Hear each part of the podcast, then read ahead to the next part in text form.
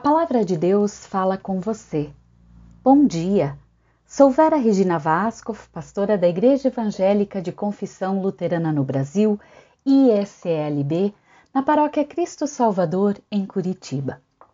O profeta Daniel, no capítulo 12, versículo 2, diz assim: Muitos dos que já tiverem morrido viverão de novo. Uns terão a vida eterna, outros sofrerão o castigo eterno e a desgraça eterna.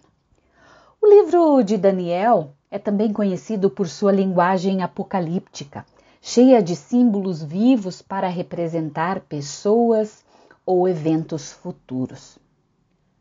Temas como vida após a morte, ressurreição, eternidade, paraíso, céu, inferno fizeram e fazem parte da curiosidade humana.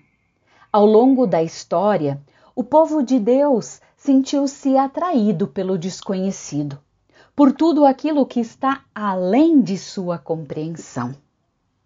Sim, é provável que você que me ouve agora já tenha se perguntado: o que de fato acontece após a morte?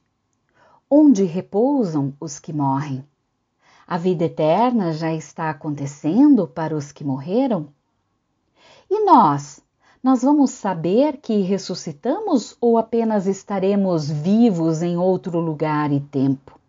Ah, quantas perguntas!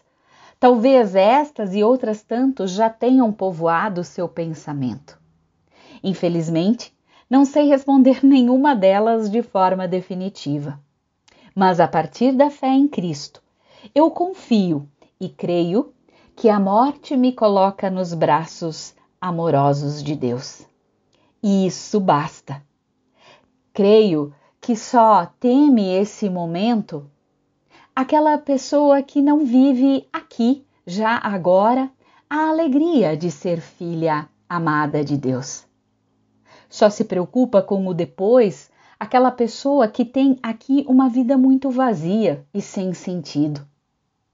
Quem vive já agora, de forma intensa e profunda sua vida, partilhando o amor recebido de Deus em palavras e ações, até mesmo a pessoa que tropeça e cai, mas humildemente reconhece e recomeça, não teme o depois. Porque o agora é vivido e experienciado com a presença constante do Deus de amor. E o depois, ah, o depois não preocupa. Ele está aos cuidados de Deus. Por isso, não viva, não viva aguardando a vida eterna. Viva aqui a vida verdadeira e transforme já, sob a bênção de Deus, a sua vida e a das pessoas ao seu redor em paraíso. Que Deus lhe ajude a viver desta forma. Amém.